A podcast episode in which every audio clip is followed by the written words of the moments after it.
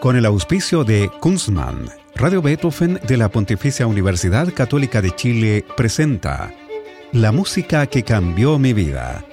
Una conversación sobre los momentos reveladores del arte musical que han marcado un antes y un después en la formación de una persona.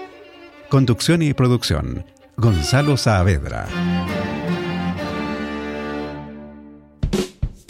Hacer una cerveza craft requiere de tiempo, maestría, ingredientes de primer nivel y mucha pasión. Por eso en Kunstmann llevamos 30 años haciendo lo que más nos gusta desde la ciudad que nos vio nacer, Valdivia. Es desde acá y con las aguas de la selva valdiviana que elaboramos más de 18 especialidades para que tú encuentres tu favorita y la disfrutes tanto al tomarla como lo hacemos nosotros al elaborarla. Kunstmann, 30 años elaborando cerveza craft. ¿Cómo están? Bienvenidas y bienvenidos a este programa de conversación y música. Y hoy vamos a hablar no solo de música, también de literatura, porque está con nosotros la escritora y periodista Elizabeth Subercasó. Muy bienvenida a la música que cambió mi vida, Elizabeth. ¿Cómo estás? Bien, gracias por tenerme aquí. No, muchas gracias a ti por querer participar en este programa.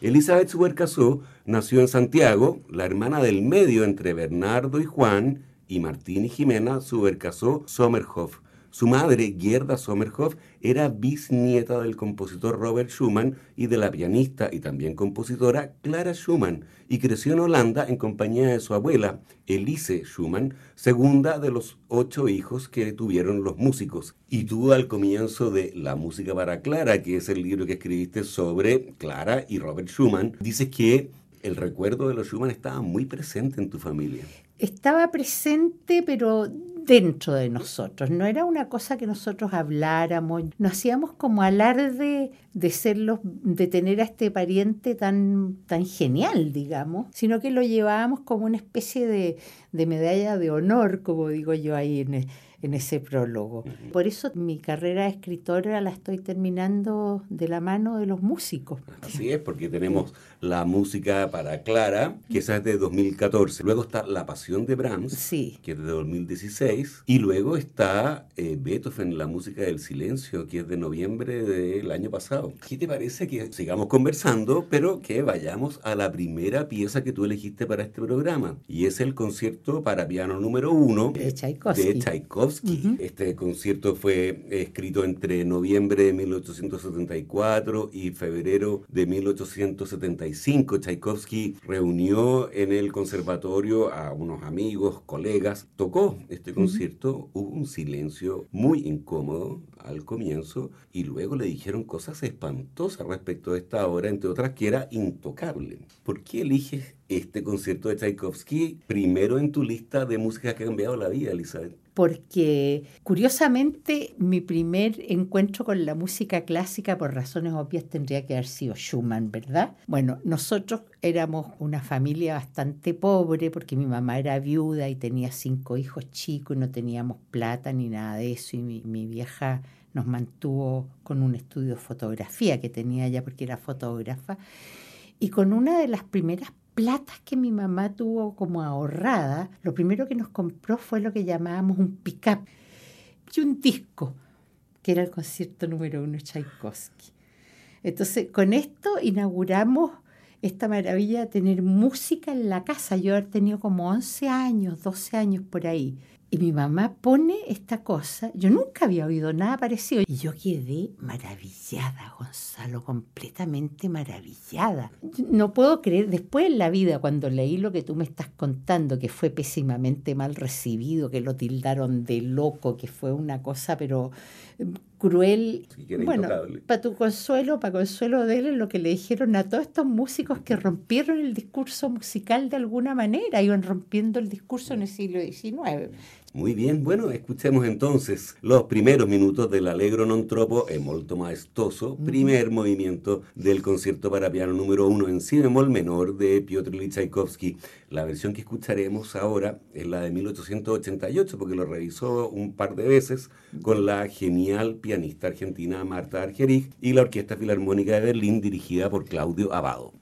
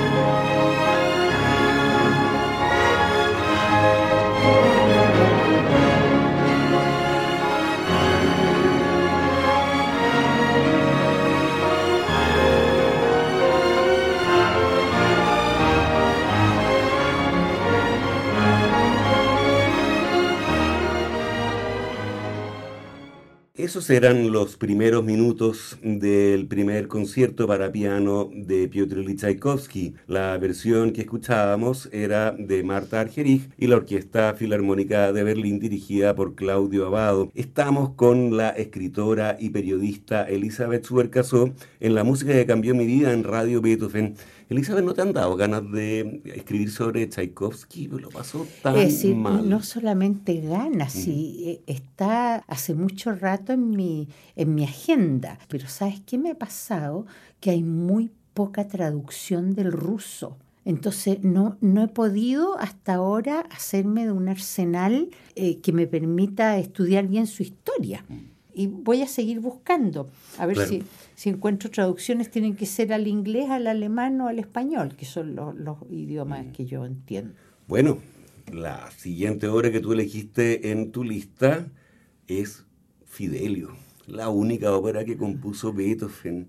No le gustaba mucho la ópera a Beethoven. No. En- Tú en tu libro cuentas que Haydn varias veces le dice que tiene que escribir una ópera y el tipo se resistía, no le gustaba a Rossini. No le gustaba, Eh, le cargaba a sí. Rossini. Además tuvo un encontrón muy feo con Rossini. Lo cuentas tú en, en que tu está libro. contado en el libro.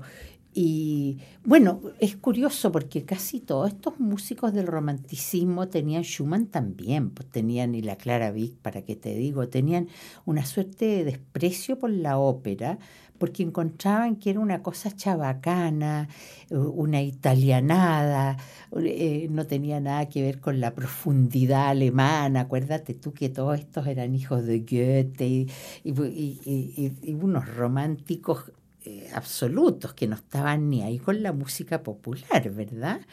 Y a pesar del mismo hizo Fidelio, que a él mismo no le gustó, pero siempre dijo que el aria de Leonora había salvado esa época, esa ópera. Y el aria de Leonora es la belleza pura. ¿No? Mir hizo, wunderbar. Exactamente, qué sentimiento extraño. Eso lo, eso lo canta no Leonora al principio de, de esa, de ese cuarteto, sino Claro. que eh, Marcelina, porque aquí intervienen ella, Leonora, Rocco y Giacchino, ¿no es cierto?, en esta, en esta escena. Oye, yo vi esa ópera, déjame contarte esto. Una de las experiencias más preciosas de mi vida sucedió con esa ópera, porque la vi en la ópera de Viena y me preocupé con un año de anticipación de comprar una entrada para Fidelio, pero yo no quería comprar cualquiera entrada, sino que yo sabía cuál era el palco donde iba Brahms. Y fuimos con John, mi marido, y estábamos sentados en este palco mirando Fidelio y mirando esa maravilla del área de Leonora, completamente sintiendo a Brahms sentado al lado. Porque estaba John, yo y Brahms en la otra silla. No había nadie más en el palco. Oye, fue una experiencia tan poderosa para mí, porque yo estaba en ese momento en Viena investigando a, a Brahms, que, que vivió, como tú sabes, toda su vida musical en Viena. Así es. Bueno, ¿qué te parece que escuchemos entonces este cuarteto, qué sentimiento extraño, con los siguientes solistas, Amanda Forsyth como Marcelina, Lise Davidsen como Leonora, Georg Sappenfeld como Rocco, Robin Tritcher como Giacchino, la Royal Opera House del Covent Garden, todos dirigidos por Antonio Papano.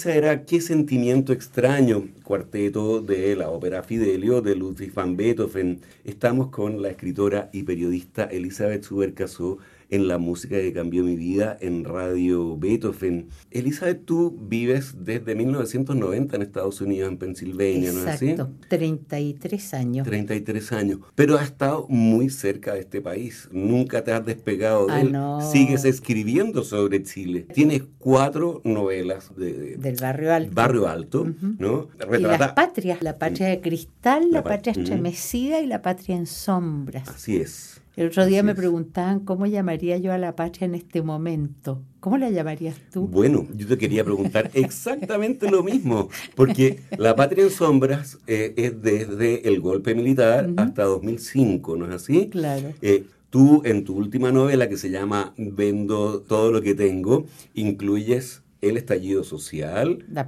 y la pandemia, Claro. ¿no? Pero no es el tono, ese, ese tono más bien sarcástico con el que trata a la clase no es alta en clave chilena. de humor, No, claro. claro. Tienes ganas de escribir, estás escribiendo algo desde esa época hasta ahora. No, porque eh, es muy cercano. Eh, tendría yo que vivir como 40 años más o 50 años más que obviamente no voy a vivir para poder escribir esto. Pero igual, eh, si, si, tu- si lo tuviera que escribir ahora, la llamaría como llaman los, los periodistas cuando dicen noticia en desarrollo, la llamaría así la patria en desarrollo. O sea, yo siento que estamos en una patria en desarrollo, que no sabemos cómo va a terminar todo esto que está pasando, ¿verdad? ¿Y tú lo ves con optimismo o con pesimismo? Yo no usaría ninguna de las dos palabras, fíjate, yo lo veo con, con esperanza. Lo veo con esperanza por lo que conozco de la historia de Chile, porque esta no es la primera vez que estamos en una crisis fuerte. Hemos tenido en el siglo XX, ya comienzo del siglo XX, estallidos, más que acordarse de la huelga de la carne, por ejemplo.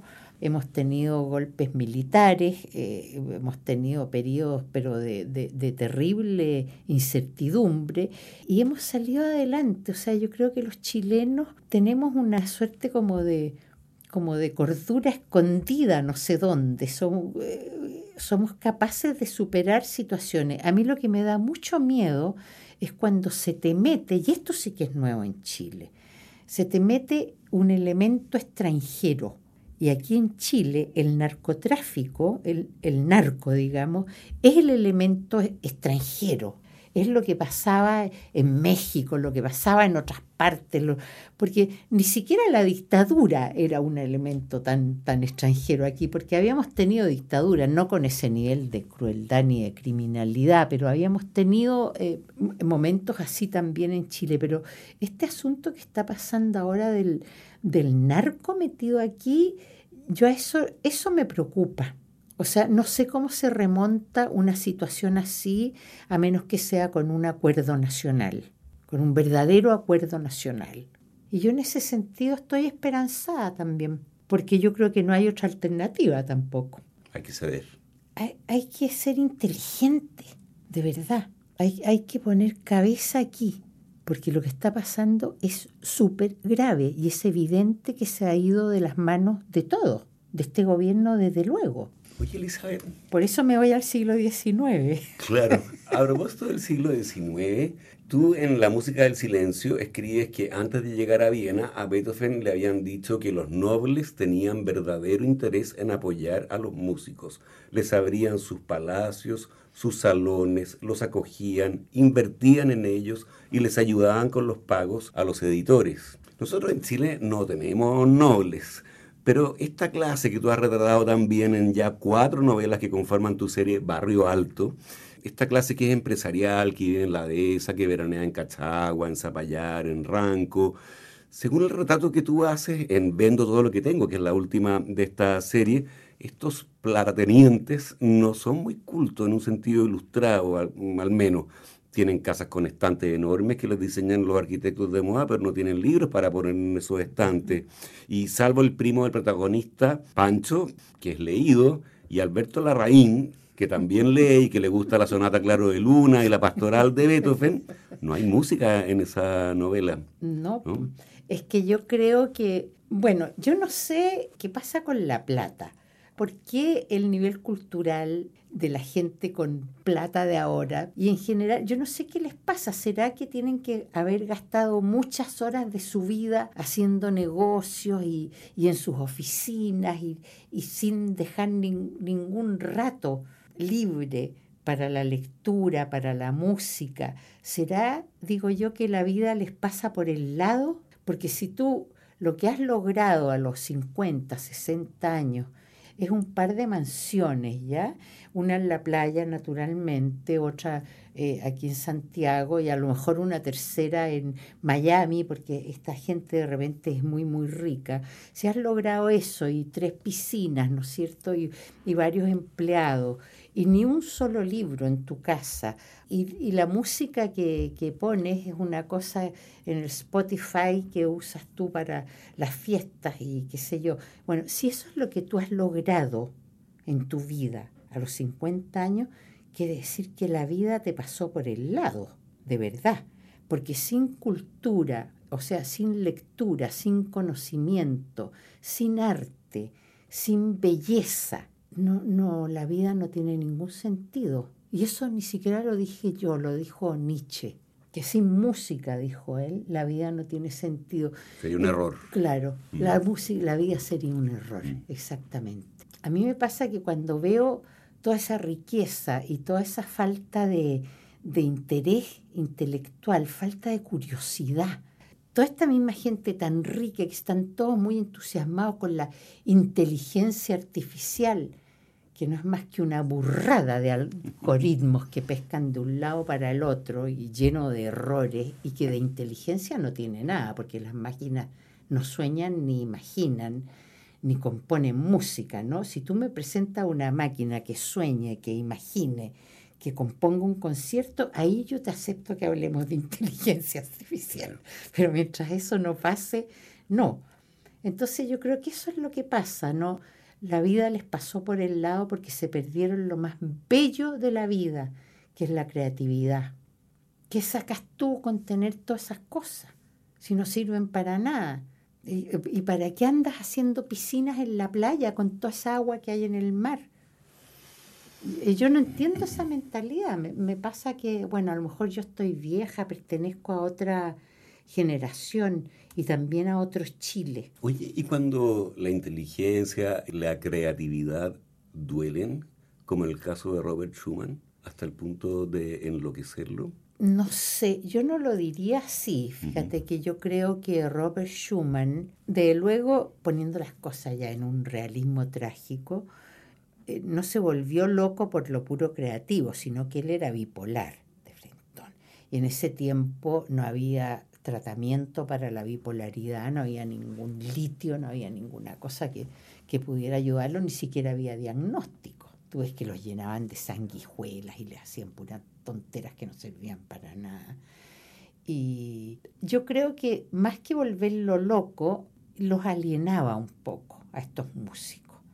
Porque estos músicos, al componer, se meten en un mundo mental que es bastante cerrado, porque imagínate tú cómo tienes que aislarte del mundo exterior, de los pájaros, de la lluvia, de los problemas de la luz, de los chiquillos que lloran para poder crear eh, un romance como el que vamos a escuchar.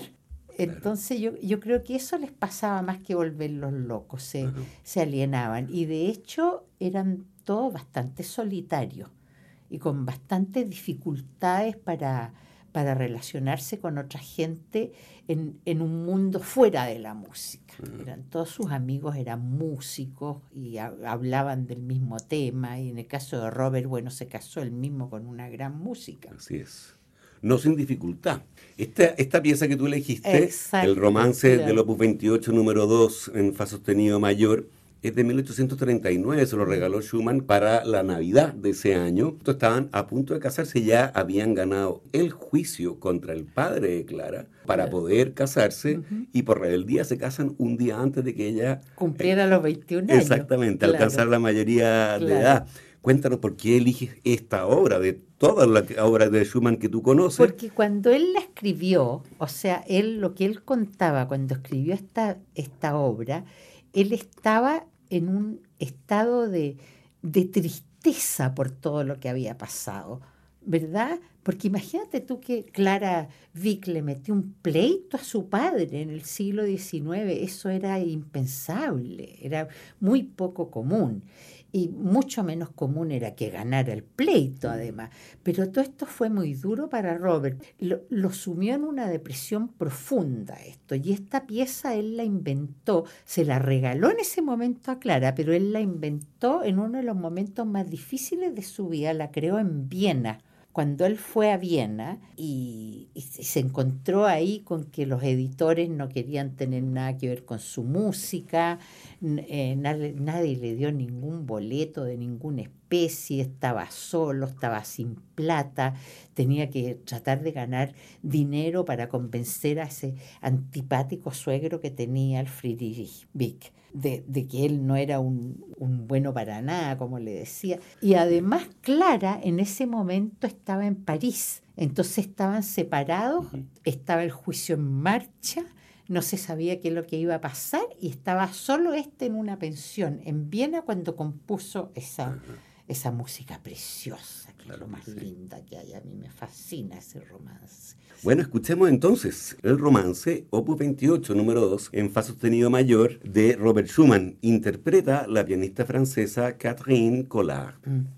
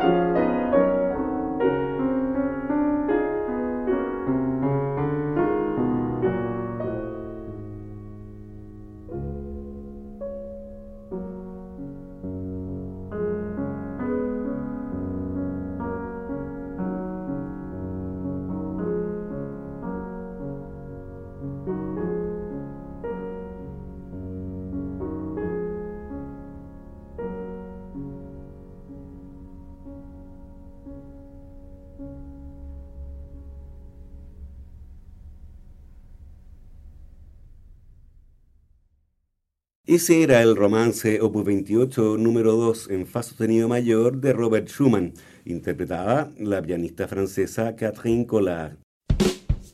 Hacer una cerveza craft requiere de tiempo, maestría, ingredientes de primer nivel y mucha pasión.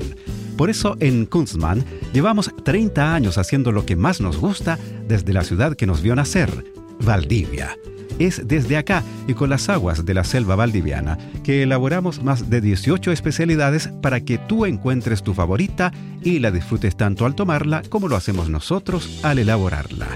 Kunstmann, 30 años elaborando cerveza craft. Estamos con la escritora y periodista Elizabeth Subercasó en la música que cambió mi vida.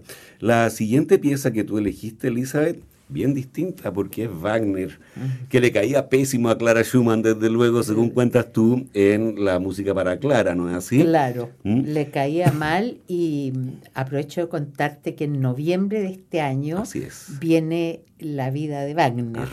¿Qué título va a llevar ese Se va a llamar El genio y su condena. Wow. Está bien. Y tú elegiste el preludio de El oro del Rin que es una ópera que se estrenó en 1869 en Múnich contra la opinión de Wagner, porque fue insistencia de Luis II de Baviera, entiendo, ¿no? Pues Wagner quería hacerlo todo junto, la tetralogía. Claro, y de hecho hizo hasta un teatro para hacerlo todo junto. claro. Exactamente. ¿Por qué eliges esta obertura en especial? Bueno, porque yo creo que en todas sus oberturas y en todos sus preludios está el genio musical que era él, ¿verdad? Pero esta originalidad, llamémoslo así, de interpretar la fuerza de un río con un mi bemol durante cuatro o cinco minutos, alrededor del cual él va abordando las olas, la fuerza, esa, esa, esa como rotundidad del rin. la persona que está escuchando puede sentir adentro de sus entrañas la, la fuerza del, de un río y a mí me pareció absolutamente genial un músico que hace eso, porque además tenemos que pensar que esto es antes de la música eléctrica, esto es antes de los Beatles, llamémoslo así, esto es antes de, esto es en el siglo XIX y en el romanticismo además. Entonces él, de verdad que él fue un disruptor del discurso musical, desde muy al comienzo. Y esta pieza creo yo que es un ejemplo perfecto. ¿Por qué él fue esta especie de guerrillero, llamémoslo así, de revolucionario de la música? Bueno, muy bien. Escuchemos entonces estos 136 compases. Claro. ¿no? Un poquito más de cuatro minutos con un solo acorde de mi bemol mayor. Primero los contrabajos y fagote, luego uno por uno los ocho cornos van desgranando este acorde y dando cuenta del tema acuático, ¿no? de las corrientes del Rin, luego los chelos, las violas, las maderas, se va armando todo esto ¿no? de manera... Y es muy bonito, además. Muy bonito. bello. Así es. Sí. Bueno, la versión que eligió Elizabeth para este programa es de la Orquesta Filarmónica de Viena, dirigida por Georg Solti. En la grabación canónica hecha en la Sofiensal de Viena en 1958. Claro.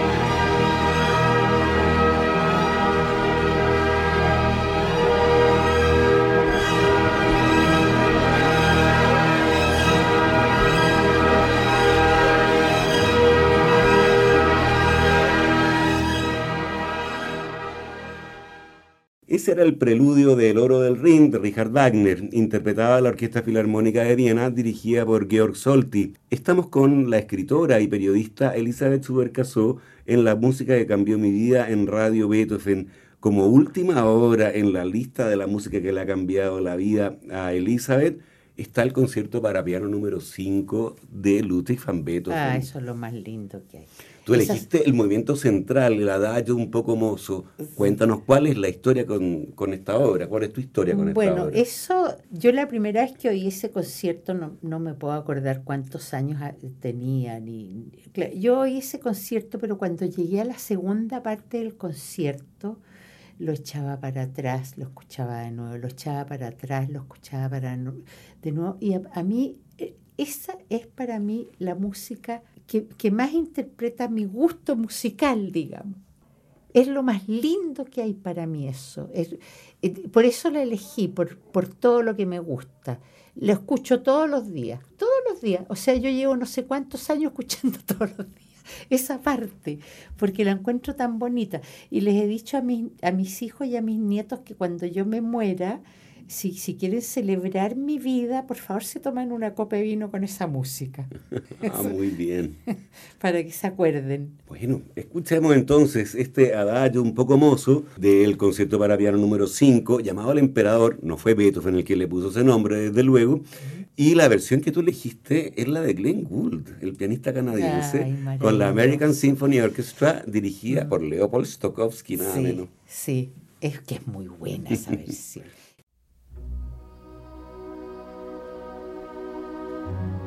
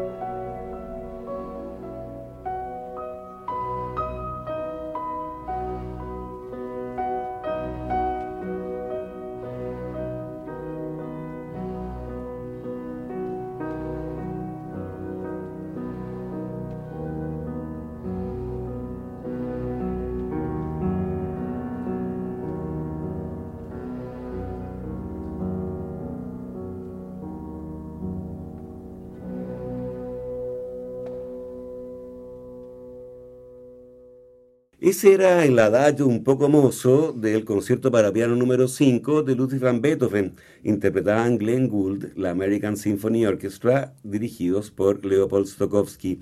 Estamos con la escritora y periodista Elizabeth Subercaso en La música que cambió mi vida en Radio Beethoven. Elizabeth, llegamos así al final de este programa, pero yo no quiero terminar sin preguntarte por tus proyectos futuros. Ya nos contaste del libro de Wagner también hay un libro sobre Chopin. Sí, estoy investigando ahora la vida de Chopin. Eh, ese libro creo que lo voy a empezar a escribir este otro año. Me voy a dar todo este año para investigar y lo que me demore. Hay varias referencias en la música para Clara eh, de, encuentro de ella con Chopin, ¿no? Claro, porque mm. Schumann lo quiso mucho, lo admiraba mucho. Y yo estoy fascinada con lo que estoy descubriendo con, con Chopin. Yo no sabía que era homosexual, por ejemplo.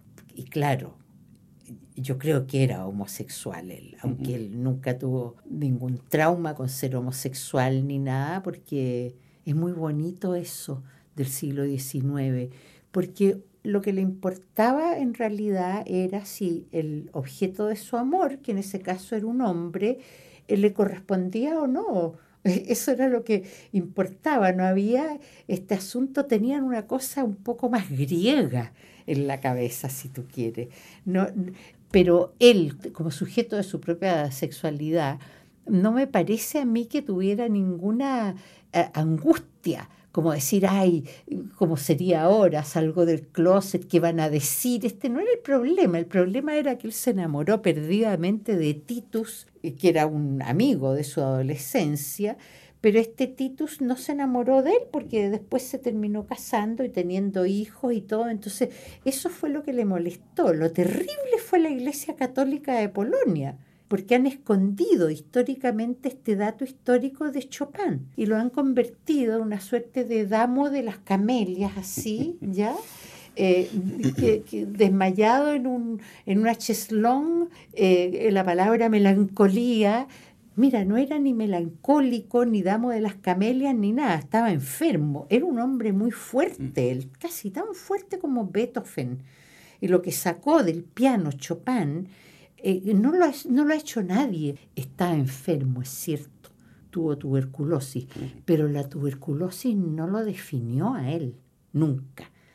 Pero la historia y la Iglesia Católica Polaca eh, se preocupó y muchos biógrafos de él, incluso al Titus le ponían nombre de mujer, inventaron una famosa Marie que, que nunca existió, para decir que él amaba a esta mujer. Después inventaron un amor apasionado con otra Constanza, que él tampoco nunca amó a nadie, y ni decir nada con George Sand.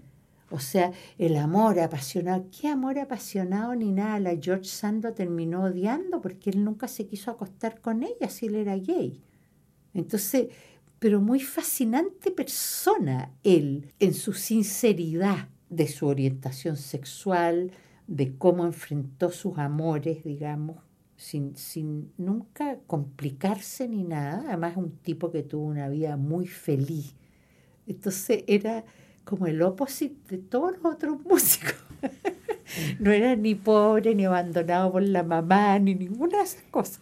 Pero esperaba lo que tú defines en Beethoven, la música del silencio, defines al romanticismo como la ilusión del amor correspondido. Claro, era la ilusión, eso es lo que te digo, Chopin lo que le interesaba era, en, cuanto al amor, sentirlo, para empezar. O sea, esa, la emoción, poder sentir eso, dame tu boca, le, le, le escribía a Titus lo amaba profundamente, describía sus manos. Las cartas son fascinantes, absolutamente fascinantes y han empezado a salir hace 10 años. Todo escondido. Oye, y a propósito de cosas escondidas, entonces esperamos el libro sobre Wagner para noviembre de este año. El genio y su condena. El genio y su condena para el siguiente de Chopin, que parece muy interesante por lo que nos has contado en estos últimos minutos de programa.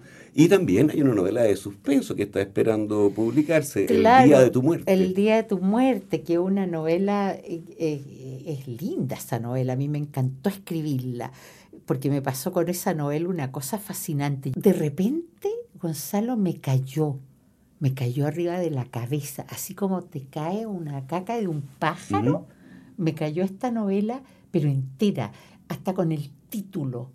Entré a la casa y le dije a John, mi marido, te tengo que contar esta novela que me acaba de caer antes que se me olvide. Después llamé a mi amiga Isabel Allende, que nos andamos contando los cuentos para lado y lado. Y entonces les conté a John y a Isabel esta novela y me puse a escribirla. ¡Baf! Me demoré tres meses en todo, en que me cayera la novela, en sentarme y escribirla. Y esa la, la vamos a dejar en barbecho porque lo que pasa es que no queremos interrumpir a los músicos. Me parece muy bien que no se interrumpa la música. No. claro. Elizabeth, muchas gracias de verdad por esta conversación súper interesante. Y estoy seguro de que nuestra auditora y auditora la han seguido con muchísimo placer. Hoy, gracias a ti por haberme tenido acá. No, muy bien, muchas gracias. Y a ustedes los dejamos convidados para una nueva versión de este programa el próximo lunes a las 20 horas. Recuerden que pueden escuchar este capítulo y los otros que han sido emitidos en forma de podcast en nuestro sitio web beethovenfm.cl y también en Spotify buscando la música que cambió mi vida. No se vayan de nuestra sintonía, ya viene puro jazz con nuestro amigo Roberto Barahona. Buenas noches. Hacer una cerveza craft requiere de tiempo, maestría, ingredientes de primer nivel y mucha pasión. Por eso en Kunstmann llevamos 30 años haciendo lo que más nos gusta desde la ciudad que nos vio nacer, Valdivia. Es desde acá y con las aguas de la selva valdiviana que elaboramos más de 18 especialidades para que tú encuentres tu favorita y la disfrutes tanto al tomarla como lo hacemos nosotros al elaborarla. Kunstmann, 30 años elaborando cerveza craft. Con el auspicio de Kunstmann, Radio Beethoven de la Pontificia Universidad Católica de Chile presentó La música que cambió mi vida. Una conversación sobre los momentos reveladores del arte musical que han marcado un antes y un después en la formación de una persona. Conducción y producción. Gonzalo Saavedra.